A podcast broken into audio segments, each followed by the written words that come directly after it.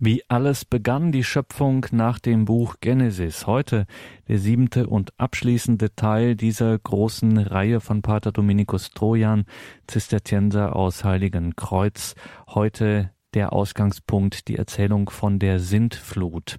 Mein Name ist Gregor Dornis. Ich freue mich, dass Sie jetzt hier mit dabei sind. In diesem letzten Teil der Reihe blickt Pater Dominikus noch einmal zurück auf die ersten Kapitel der Bibel, ausgehend von der Sintflut schaut er unter anderem auch auf verschiedene Sündenfallerzählungen vom Paradies über die Geschichte von Kain und Abel bis hin weiter auch ins Buch Exodus zum goldenen Kalb.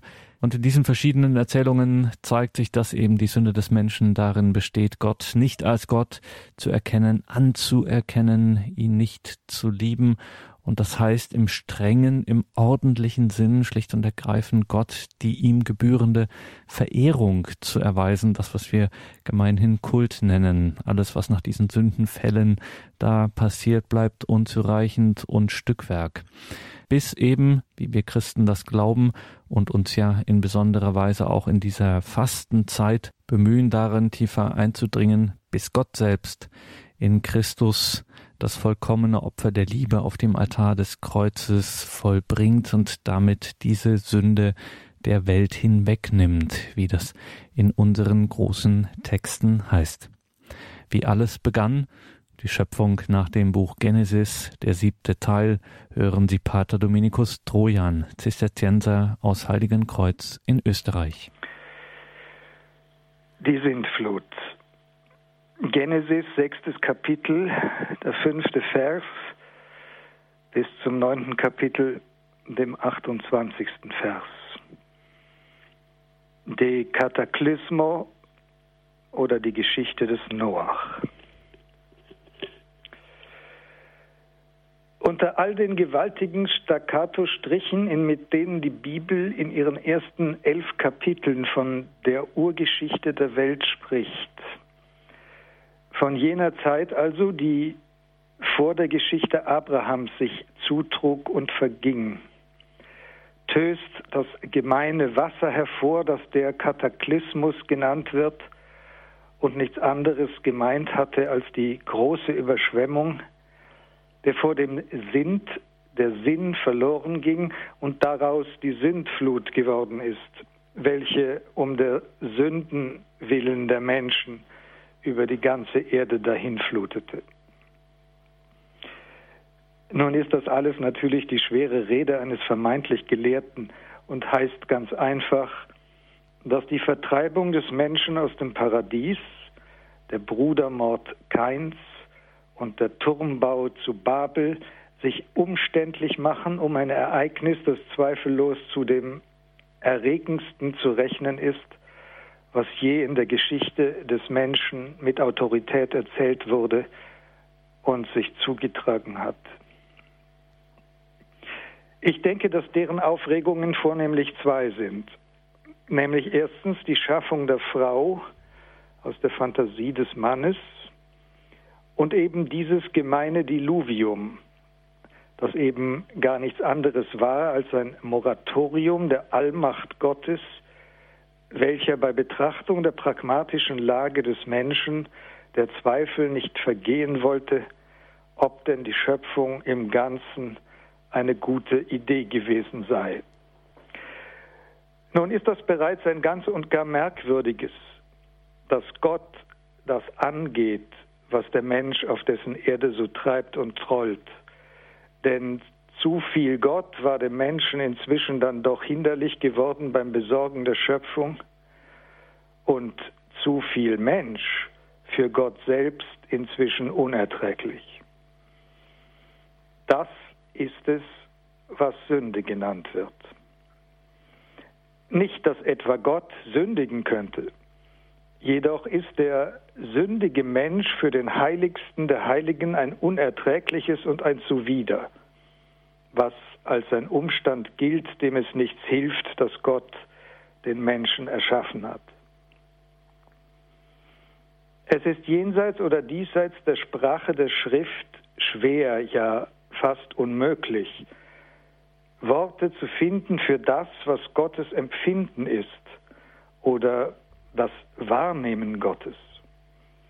Doch wollte sich einer über jene hier gebotene und ehern bestehende Pflicht zur Ehrfürchtigkeit einfach hinwegsetzen, dann könnte derjenige sagen, Gott hätte den Hals voll gehabt von der sündenbesessenen Kreatur, deren spekulatives Konzept die Heiligkeit des Allerheiligsten war und mit dem also Gott einen Kontrakt der Darstellung seiner selbst eingegangen war.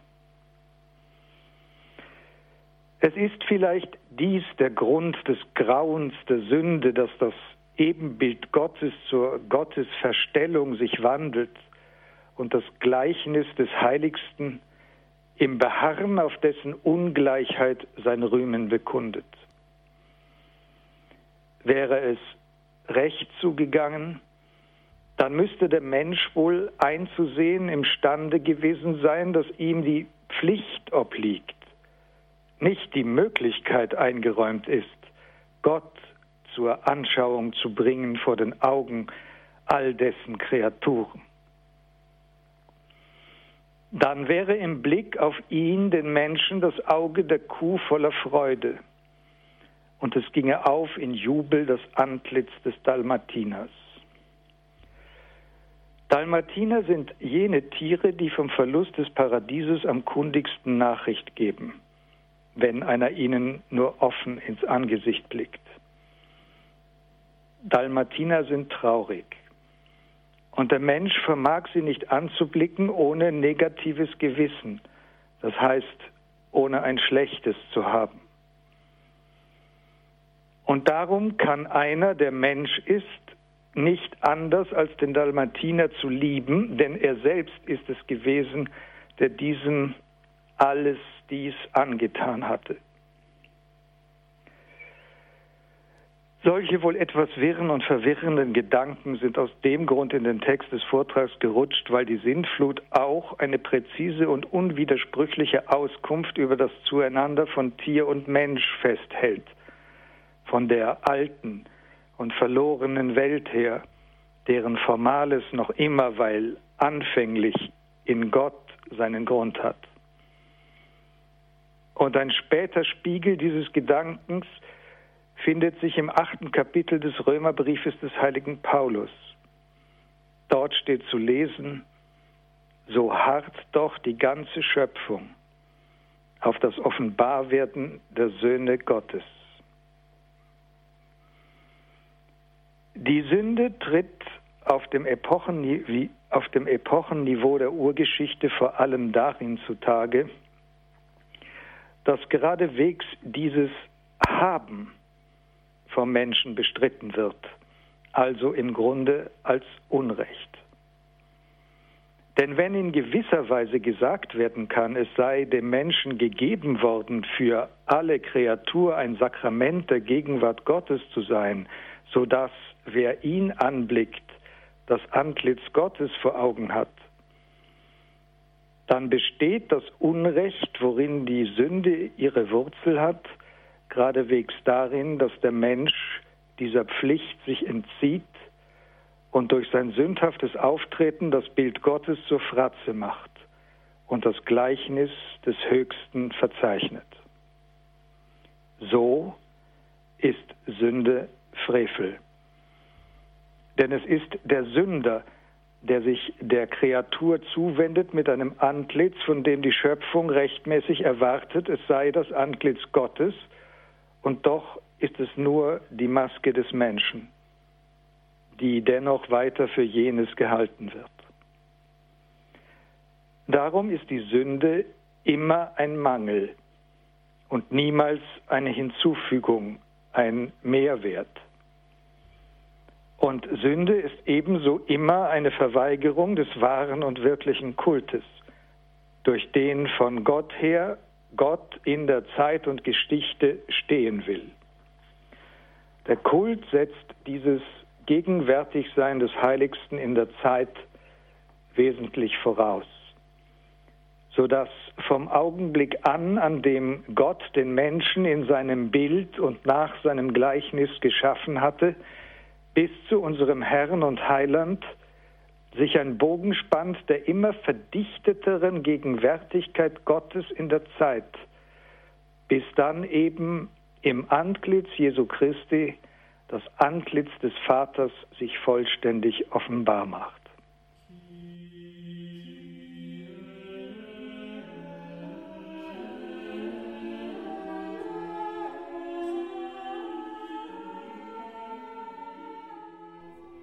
In Jesus Christus sieht die Kreatur Gott wieder, wenn auch nun in unaussprechlicher Wahrheit, weil dieser selbst Gott ist. Im Johannesevangelium, das mehr als die anderen Evangelien diesen Gedanken zur Grundlage hat, sagt der Herr, dies ist der Wille des Vaters, dass alle den Sohn sehen und an ihn glauben. Glaube wäre dann, dass einem das aufgegangen ist, dass einen im Antlitz Christi Gott selbst anblickt. So wird es verständlich, dass die Theologen sagen, der Glaube sei ein Akt des Erkennens. Und dann ist eben das die Sünde, diese Erkenntnis zu verweigern. Nicht, weil es dieses Mal der Mensch sei, der Gott zur Fratze gemacht hat, sondern weil er Gott nicht als Gott ins Angesicht blicken will, sondern eben nur dem Sohn des Zimmermanns, von dem er zu wissen glaubt, woher er stammt, den er also geografisch und genetisch mit dieser Welt verrechnen will. In den gesamten ersten zwölf Kapiteln des Johannesevangeliums geht es ausschließlich um dieses Problem. Wie eben das Sehen der Gestalt Jesu nicht oder doch zur Erkenntnis Gottes gelangt und einer sich damit, wenn er nicht sieht, selbst dem Gericht ausliefert. So schreibt Johannes, wer nicht glaubt, ist schon gerichtet. Ich hatte oben gesagt, die Sünde bestehe vornehmlich darin, dass das, was geschehen müsste, nicht geschieht. Also in einem Mangel. Dieser Mangel ist die Verweigerung des Kultes, in und durch den die Erkenntnis der Gegenwart Gottes durch den Menschen angenommen und als solcher Annahme zur Anbetung wird. Auf diese Weise wird verständlich, dass mit der geheimnisvollen Empfängnis Jesu Christi im Schoß Mariens am 25. März die Anbetung im Geiste und in der Wahrheit beginnt. Wahrheit meint also die Erkenntnis der göttlichen Natur Christi. Und der Geist ist es, der diese schenkt und gewährt, weil er von Beginn an die Aura des Christus bildet, der durch die Überschattung des Geistes im Schoße Mariens zum Mensch wurde.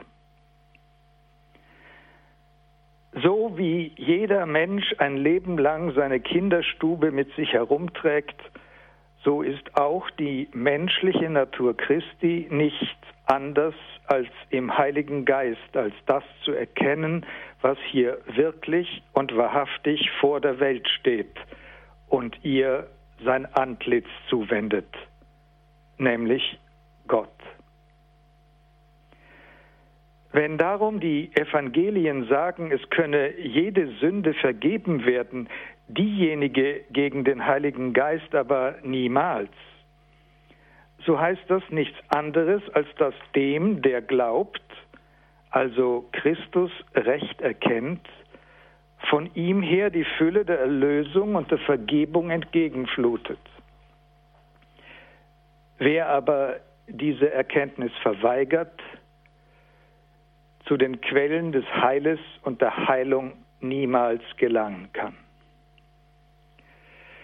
Bedenkt man weiter die enge Beziehung, die zwischen der Empfängnis Christi und dem Tempel besteht, welche im Hebräerbrief als die Beziehung von Ersatz und Wirklichkeit gedeutet wird, so wird zwangsläufig dabei herauskommen, dass über den Sühnetod Christi hinaus der Dienst des Tempels zur Sünde schlechthin werden musste.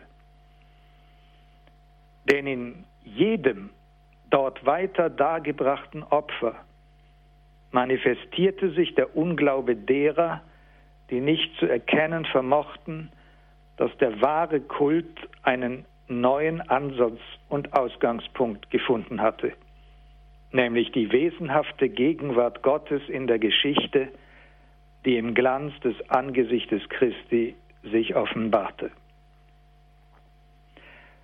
Und aus diesem Grund, da Christus zu seinem Vater hinübergehen musste, war es in einer Art übernatürlichen Logik notwendig, dass er etwas von sich der Kirche zurückließ. Christus spricht im Johannesevangelium, ich lasse euch nicht als Weisen zurück. Und dies aus dem nun verständlich gewordenen Grund, dass der Kult im Geist und in der Wahrheit sich fortsetzen konnte, der sich jedoch, wie nun ebenfalls verständlich geworden ist, an der wahren Gegenwart Gottes, der sich in Christus der Welt gegenwärtig gemacht hatte, wie an einer Voraussetzung entfaltete. Das Konzil von Trient deutet diesen Umstand so. Dieser unser Gott und Herr also hat zwar sich selbst ein für allemal auf dem Altar des Kreuzes durch den eintretenden Tod Gott dem Vater opfern wollen und so die ewige Erlösung bewirkt. Weil jedoch sein Priestertum durch den Tod nicht ausgelöscht werden sollte, hat er beim letzten Abendmahle in der Nacht, da er verraten wurde, um seiner geliebten Braut der Kirche ein sichtbares, wie es die Natur des Menschen erfordert, Opfer zu hinterlassen, durch das jenes blutige Opfer, das einmal am Kreuz dargebracht werden sollte, vergegenwärtigt werde, sein Gedächtnis bis zum Ende der Zeit fortdauern und dessen heilbringende Kraft für die Vergebung der Sünden, die von uns täglich begangen werden, zugewandt werden sollte. Sich auf ewig als Priester nach der Ordnung des Melchisedek eingesetzt, erklärend, seinen Leib und sein Blut unter den Gestalten von Brot und Wein Gott dem Vater dargebracht und sie unter den Zeichen derselben Dinge den Aposteln, die er damals als Priester des neuen Bundes einsetzte, dargereicht, damit sie sie empfingen und ihnen und ihren Nachfolgern im priesterlichen Amte durch folgende Worte geboten, dass sie sie darbrächten. Tut dies zu meinem Gedächtnis, wie es die katholische Kirche immer verstanden und gelehrt hat. Der auf dem Antlitz Christi im Heiligen Geist aufscheinende Vater musste der Welt auch nach der Himmelfahrt Christi gegenwärtig bleiben, damit er, der dreifaltige Gott, in ihr bis zum Ende der Zeit im Geist und in der Wahrheit angebetet werden könne. Denn der Glaube und der Kult gehören so unbedingt zueinander, dass ein auf die psychologischen Qualitäten von Erkennen und Anerkennen reduziertes, allein im Bekenntnis sich findendes Christentum wiederum und diesmal von einer ganz anderen Seite her betrachtet, ein solcher Mangel wäre, von dem ich gesagt habe, er mache das Wesen der Sünde aus. In der Verweigerung des Kultes liegt nämlich zwangsläufig die Verweigerung des Glaubens verborgen. Denn wie könnte einer die Göttlichkeit Christi erkennen, ohne vor ihm niederzufallen und mit Petrus zu sprechen, Geh weg von mir, denn ich bin ein sündiger Mensch, um dann von ihm selbst aufgehoben zu werden vom Boden und in ein Schicksal gestellt zu werden, das Vergebung und Heilung ebenso umfasst wie die Pflicht der Sendung und des Zeugnisses. Die Gegenwart Gottes auf dem Antlitz Christi offenbart sich jedoch nicht als Ikone, sondern vielmehr noch als eine Handlung. Sie offenbart sich in jener Liebe, die Christus dazu geführt hat, auf das Holz des Kreuzes zu steigen, um dort sein Blut zu vergießen, um des Heiles der Menschen willen. Und genau dies hinterlässt er seiner geliebten Braut der Kirche. Nicht ein Foto und nicht ein Bild, sondern die Gegenwart einer Handlung. Und so gegenwärtig werdend in der Geschichte ist dies dann der wahre Kult, der von seiner Gottheit ausging von ihm selbst als dem wahren hohen Priester, dem Vater, dargebracht, der zugleich die Opfergabe ist und der Altar noch dazu.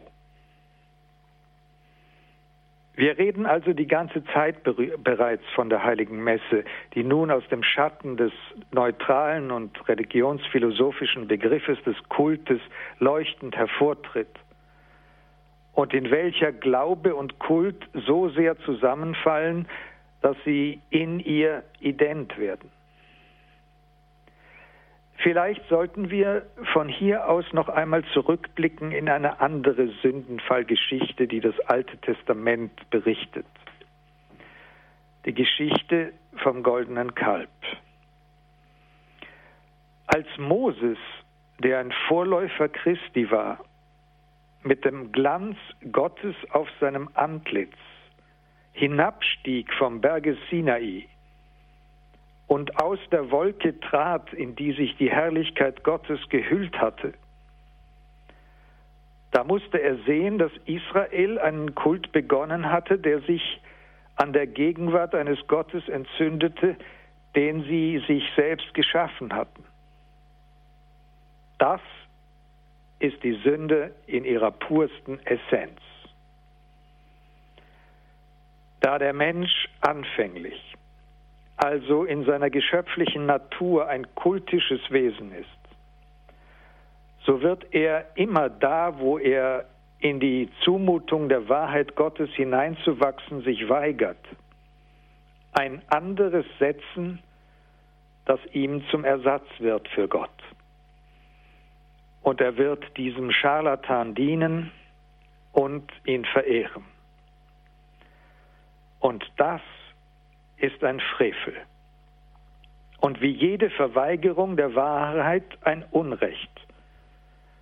Und damals eben Gott direkt ins Angesicht geschehen, dessen Glanz noch leuchtete auf dem Antlitz des Mose seines Knechtes und der immer noch da war in der Nacht der Wolke sich bergend.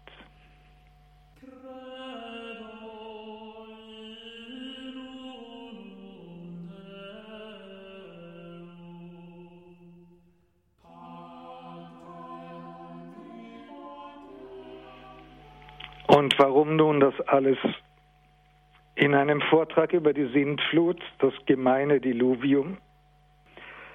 Aus dem einfachen Grund, weil die Urgeschichte der Menschheit, um die es hier geht, im Wesentlichen eine Geschichte von Sündenfällen ist.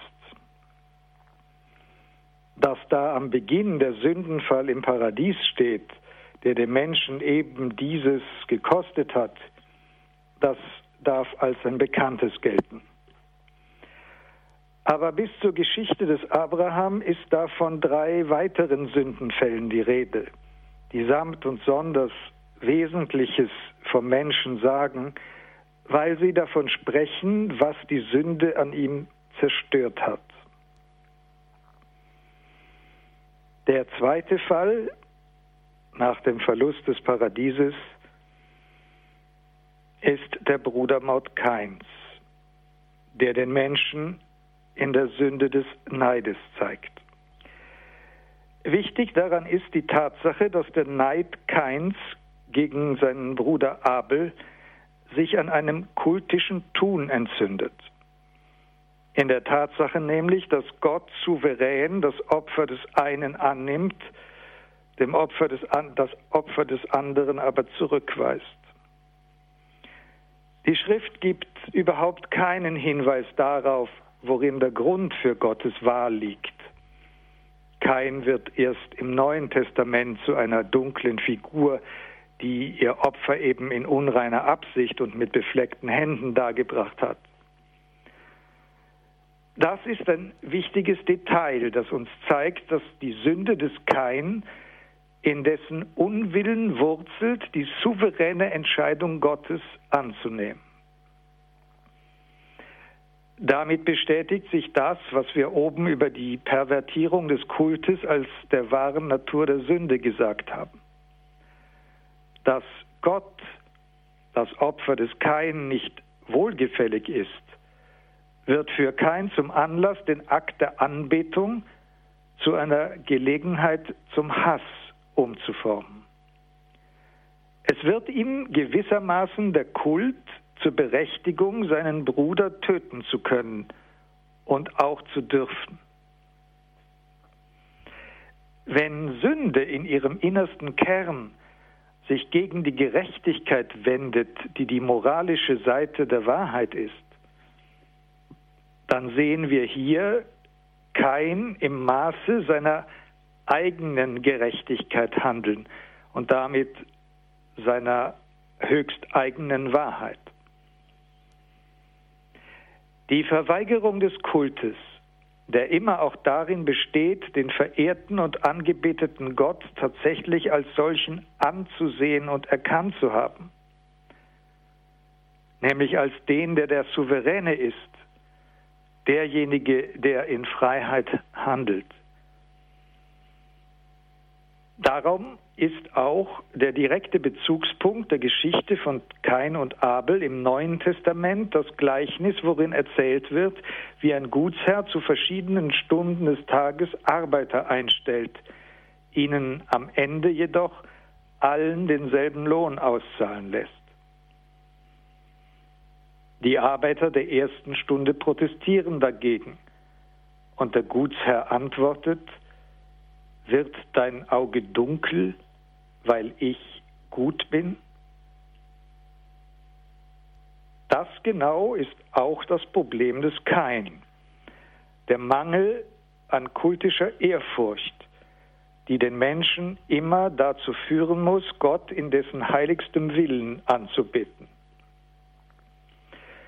Und ebenso wie der Gutsherr im 20. Kapitel des Matthäusevangeliums spricht Gott auch zu Kain. Warum bist du zornig und senkst du dein Angesicht? Das vierte Kapitel des Buches Genesis, der sechste Vers. Kain blickt Gott nicht mehr an, zu dem er seine Augen erhoben hatte, als er sein Opfer darbrachte. Kein blickt auf den Boden, auf den Acker, den zu bestellen sein Geschäft war.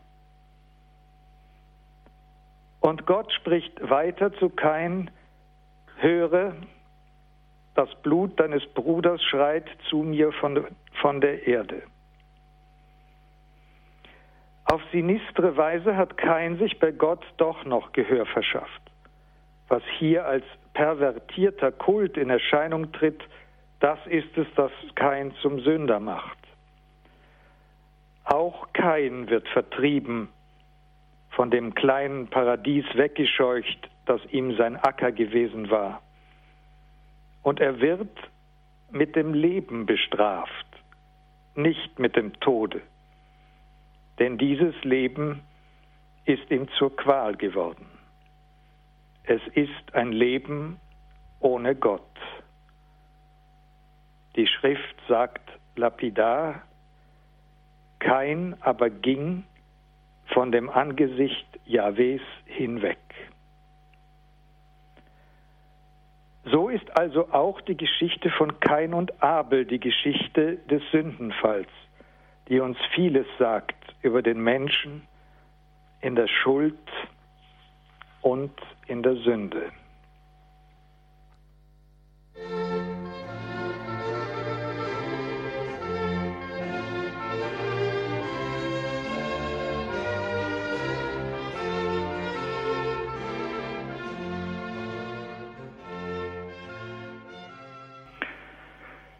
Nun muss auch der Bericht über die große Flut als eine solche Sündenfallgeschichte gelesen werden, wenn auch mit anderen Akzenten und einer unterschiedenen Rhythmik.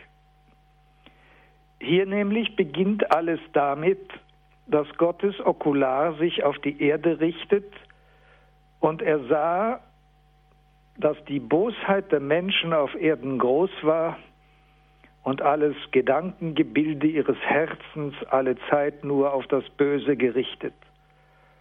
Und da reute es ihn, dass er die Menschen auf Erden gemacht hatte, und er grämte sich in seinem Herzen. Und Yahweh sprach, ich will die Menschen, die ich auf Erden geschaffen habe, vom Erdboden hinweg vertilgen. Die Menschen samt dem Vieh, dem Gewürm und den Vögeln des Himmels. Denn es reut mich, dass ich sie gemacht habe. Ein furchtbares Wort. Nun steht es um die Schöpfung so, dass sie in jedem Augenblick ihrer Geschichte geschaffen wird. Und darum solange die Welt besteht, Gott sie im Dasein hält und befestigt und es mitnichten einer Sturmflut bedurft hätte oder einer großen Ertränkung, um alles Leben darauf und darin und zudem sie selbst samt und sonders ins Nichts versinken zu lassen, sondern einzig und allein des Endes jenes Hegens und Haltens, das wir Schaffen nennen und das Gott einfach nur zu beenden braucht und nichts ist mehr da. Auf diesen ersten Seiten der Bibel wird eine sehr menschliche Sprache geführt über Gott und sein Handeln und Denken. Und so ist es nicht unschicklich anzunehmen, Gott sei sich in seinem Grimm doch der Sache nicht wirklich sicher gewesen. So also wird die Sintflut zu einem Moratorium göttlicher Entschlossenheit zur Weltvernichtung. Ein Zeitraum des Prüfens und des Erwägens, womit das Endgültige eben noch nicht zur beschlossenen Sache geworden ist, sondern mit Noach und seiner Arche immer noch offen bleibt. Darum wird streng auf die generativen Potenzen geachtet, so dass von allem Lebendigen stets ein Paar in die Arche tritt, vom Menschen bis hinab zum Gewürm, und für Proviant soll gesorgt sein, damit diese alle überleben. Dann schließt Yahweh hinter Noach die Arche ab. Unerwähnt bleibt, dass die Fische und alle Bewohner des Meeres die Sintflut überleben würden, also für sie nicht eigens gesorgt werden musste. In den Niederlanden existiert eine eindrucksvolle Rekonstruktion der Arche des Noach, in der es eine besondere Kabine durch alle Decks hindurch für die beiden Giraffen gibt. Und auch der unnachahmliche Pater Athanasius Kirche aus der Gesellschaft Jesu hat im 17. Jahrhundert in einem dicken Folianten die Baupläne der Arche rekonstruiert und sie sind sehr hübsch anzusehen. Dass dem allen zum Trotz auf der Arche kein Platz für Dinosaurier war, gilt in fundamentalistischen Kreisen zum Grund ihres Aussterbens. Das Wasser stand über der Erde 150 Tage lang und es war ein Sterben gigantischen Ausmaßes. Als schließlich die Wasser sich senken, gebietet Gott dem Noah die Arche mit all ihren Passagieren zu verlassen. Und Noach bringt Gott Brandopfer dar von allen reinen Tieren und allen reinen Vögeln, die in der Arche mit ihm gefahren waren. Hier also sind wieder ganze Arten ausgelöscht worden, die nur zu dem einen Zweck überlebt hatten, dem Kult Gottes zu dienen. Als der Duft der Opfer zu Gott aufsteigt, fällt Gott eine Entscheidung, die das Antlitz der Erde verändert hat. Die Schrift sagt, als Yahweh den lieblichen Duft roch, nämlich den Duft der Opfer, sprach er bei sich selbst, ich will die Erde nicht wieder um des Menschen willen verfluchen. Denn das Gedankengebilde des Menschenherzens ist böse von Jugend an. Nicht noch einmal will ich alle Lebewesen vertilgen, wie ich es getan habe.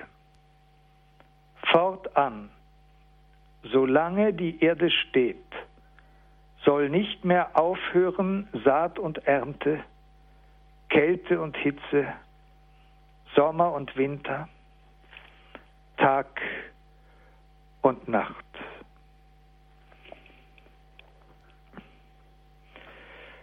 Gott verbindet sich feierlich mit seiner Schöpfung und er bekundet, sie erhalten zu wollen und zu hegen, was auch immer der Mensch auf ihrem Antlitz verbrechen mag.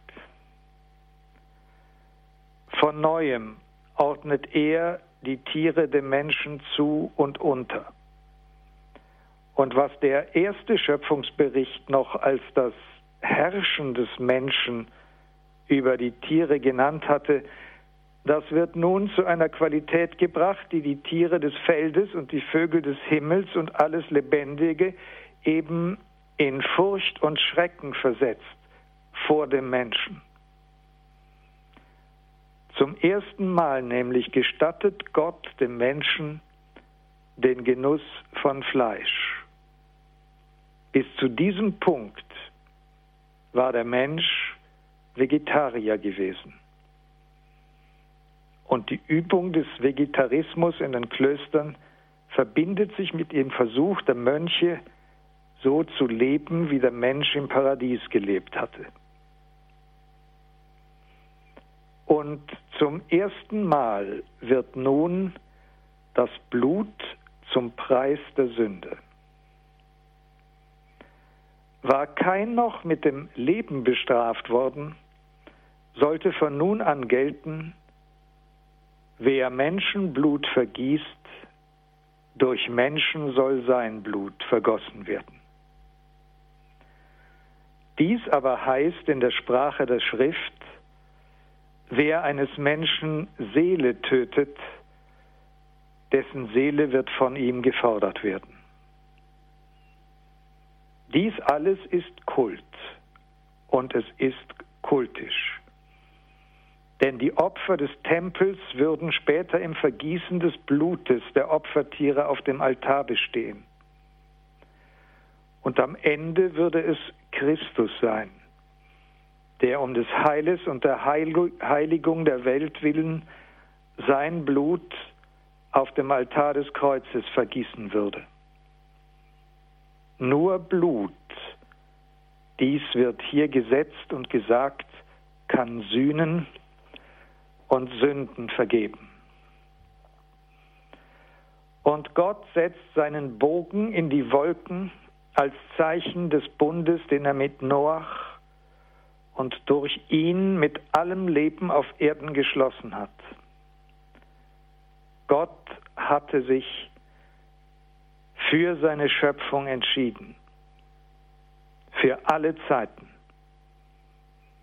Und er hatte sich zugleich entschieden, diese Schöpfung zu erneuern durch das Vergießen des Blutes seines Sohnes. Hier, an dieser Stelle, als Noach an Land ging und zum ersten Mal Gott das Opfer der Huldigung darbrachte, wird das erste Musik Mosaiksteinchen gelegt zu dem großen Bild der Erlösung, das das Bild des Erlösers ist, welches in den römischen Basiliken mit viel Gold und Glanz uns in der Apsis begegnet und über der Feier der heiligen Messe der Vergegenwärtigung des Sühnopfers Jesu Christi erstrahlt.